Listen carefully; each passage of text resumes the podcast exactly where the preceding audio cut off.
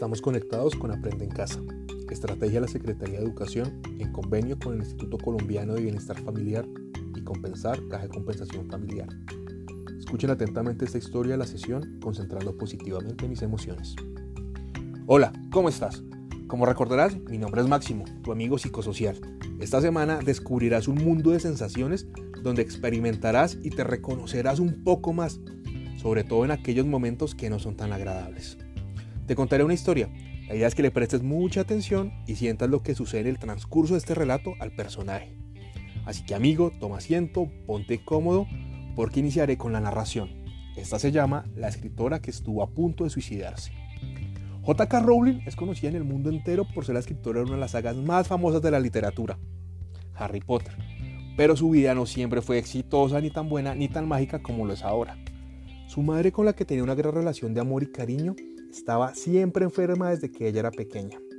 Cuando murió, Rowling se mudó a Portugal para dar clases de inglés y escribir. Fue allí donde conoció a su marido, pero el matrimonio no fue feliz. Su pareja le pegaba y ella terminó separándose de él y mudándose de nuevo a Escocia para estar cerca de su hermana. En esa época, la escritora se veía como un fracaso. Se había divorciado, no tenía trabajo y apenas le quedaba dinero para mantener a su hija. Llegó incluso a pensar en suicidarse debido a la gran depresión por la que pasaba en ese momento.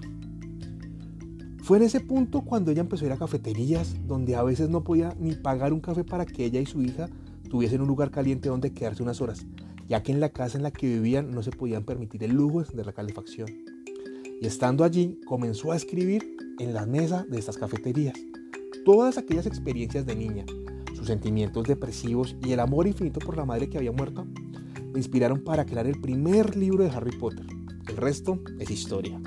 Vinieron más libros, adaptaciones cinematográficas y fama mundial. Recuerda siempre esto.